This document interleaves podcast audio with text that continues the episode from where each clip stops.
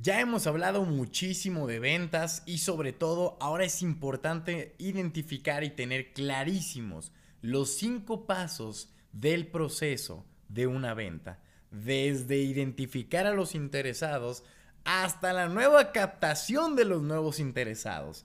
Y si quieres saber más de esto, quédate con nosotros para seguir escuchando más de ventas, liderazgo y Bitcoin.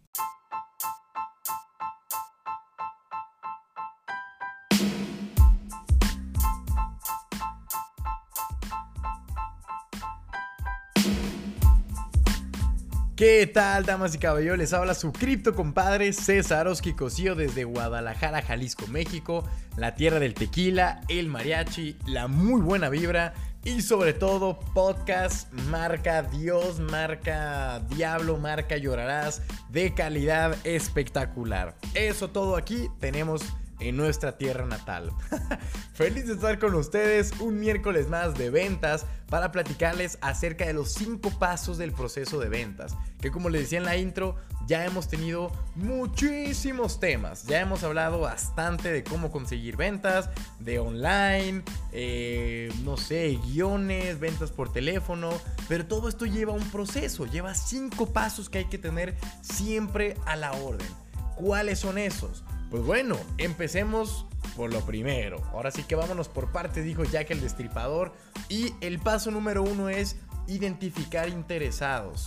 Recordemos que aquí nosotros ya hemos aplicado el conocimiento del episodio pasado, que fue el de el negocio online, donde tenemos que crear contenido en redes sociales, tenemos que ser eh, mentores, es más, hasta de escuchar el de liderazgo para que aprendan a cómo crear este contenido de valor resolviendo los problemas de las personas, pero sobre todo siendo un solucionador de problemas. Recuerden que la gente va a redes para entretenerse y nosotros vamos a educarlos para después venderles nuestros productos o servicios, ¿sale? Entonces, al inicio es muy difícil, pero después le vas agarrando. O sea, si no te estoy diciendo que es fácil, es difícil, es un proceso, pero hay que irlo trabajando poco a poco, ¿sale? Entonces, aquí lo primero es identificarlos, ¿sale? A todos nuestros potenciales clientes que van a ser los famosos leads. Y hay muchas opciones que si se aplican adecuadamente aportan muchos contactos prometedores, como pues investigación propia, publicidad, marketing, stands en ferias, promociones, marketing de afiliados, creación de contenido en redes sociales. Eh, todo eso suma. El chiste es que al final llegue la persona adecuada hacia tu negocio ya calificada para comprar. Pero ojo, recordemos que al momento de tu generar leads es importante hacer una revisión posterior y valorar todos los datos obtenidos. Porque al fin y al cabo no toda la info recabada y los datos conseguidos son correctos para tener en cuenta un proceso de ventas. Hay muchos que llegan por error, que fue porque le picaron a un botón que no debían picarle ya les llegó todos nuestros correos, todo nuestro contenido y no va, ¿sale? Entonces, siempre hay que identificar, o sea, es como si fuera todo un embudo. Llega toda la cantidad de gente y al final tienes que empezar a separarlos, a quitar el árbol y ver quiénes se van a caer para decir, ah, ustedes son los buenos y los demás que se queden allá, ¿sale? Para que una vez que tenemos el paso 1 ya eh, completado, que fue identificar a los interesados, ahora vamos al paso 2, que es abordar a los interesados. Aquí la finalidad del segundo paso es establecer contacto personal con el nuevo cliente potencial a través de lo que tú quieras, correo electrónico, WhatsApp, teléfono, incluso alguna cita personal. Eh, ya si es business to business, o sea, de negocio a negocio, puede ser conseguir un contrato tras una reunión personal. Eh, esto es un hito de los esfuerzos de la venta del primer punto, que fue la creación de publicidad, marketing, contenido en redes sociales y todo lo demás. Aquí el objetivo de hablar con los interesados es sobre todo establecer un contacto para mantenerlo y después eh, realizar más tarde reuniones concretas, conseguir una venta. O sea, ahorita no te interesa cerrarlo. Ahorita solo es, hey, qué bueno que te interesó. Mi nombre es Cesarowski. Mucho gusto, aquí estamos a la orden. Y pues nada, eh, eh, tener el puro contacto nomás. Que ya sabes que él te va a comprar, igual no ahorita, pero lo va a hacer. Y hay que tenerlo en esa carterita de clientes. ¿Sale? Aquí toca ser paciente y no molestar al cliente con demasiada comunicación eh, de esas que yo le he dicho, hay que hacer un seguimiento, no un perseguimiento. Pero manteniendo a la vez un punto de contacto regular.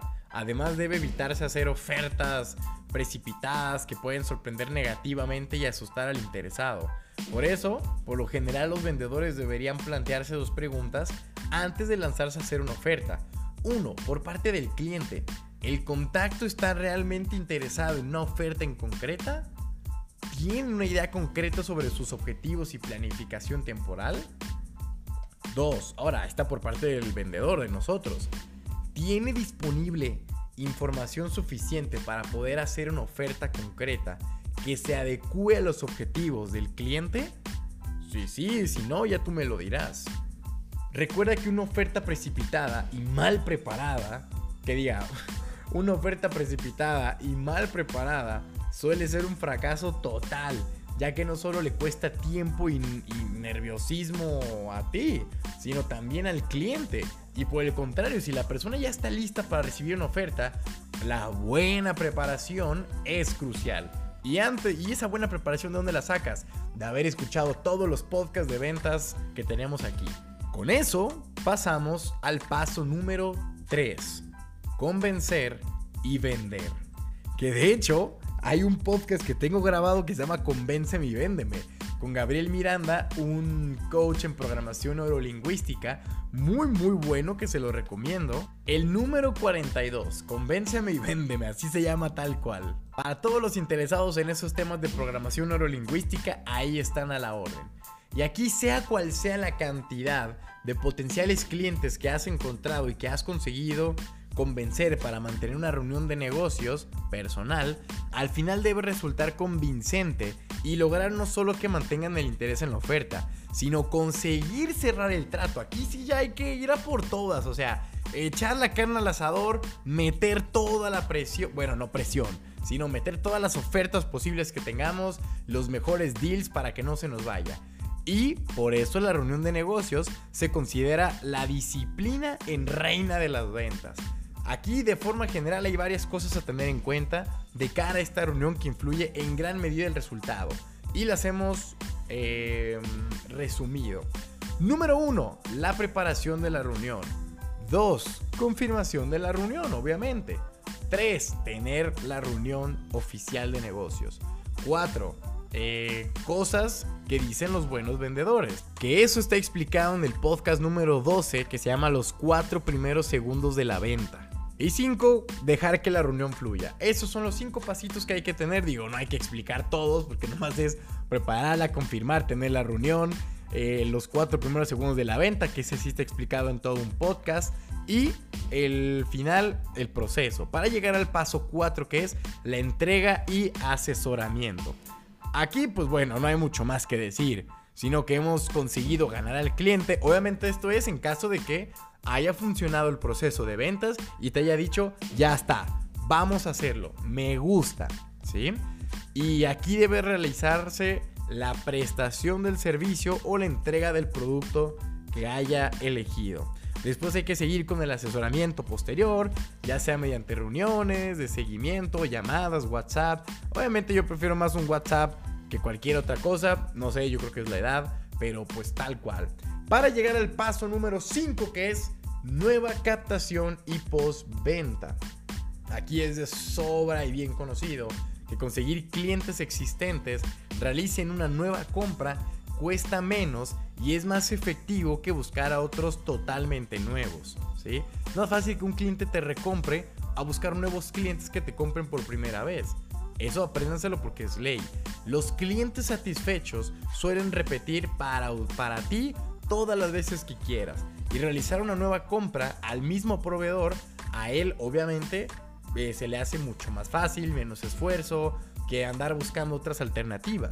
Por eso es que es muy importante cuidar a los clientes que ya tienes y cada vez más empresas lo van teniendo como objetivo prioritario, mantener el que ya está, ¿sí? Y listo. Entonces, pues creo que Eso es por nueva captación y postventa. Recuerda que al final puedes hacer el famoso upsell, que una vez que le hayas vendido un producto, le puedes vender otro similar. Al cabo ya está soltando la tarjeta, ya está dando el tarjetazo. le puedes ofrecer más productos que nunca caen de mal y lo más probable es que te los termine comprando. Como resumen, estos son los 5 pasos del proceso de ventas. Número 1, identificar interesados. Número 2, abordar a los interesados. Número 3, convencer y vender. Número 4, entrega y asesoramiento. Número 5, nueva captación y post-venta. Esto es básicamente el proceso que uno tiene que realizar al momento de estar en un proceso de ventas más que efectivo, muy, muy bueno. Por mi parte, damas y caballeros, esto ha sido todo. Envíale este podcast a ese vendedor que todavía empieza por por el proceso de postventa, luego hace la reunión, después capta al cliente, luego lo cierra y al final le ofrece el producto. ¿Y tú qué? Sí, a ese que está desordenado, mándaselo por favor para que esté mucho más acertado. Y si tienes un equipo de ventas, tienen que escuchar todos los podcasts que tenemos aquí. Se los recomiendo, calidad muy, muy buena. Por mi parte, recuerden que en la descripción de este video van a tener un link a todas nuestras redes sociales, cripto talleres y cursos gratis, eh, nuestro canal de YouTube, todo, todo lo que quieran ver, ahí estamos a la orden para el desorden. Por mi parte, esto es todo y como siempre les digo, este es Cesarowski y les mando un cripto abrazo. Cuídense mucho y nos escuchamos pronto.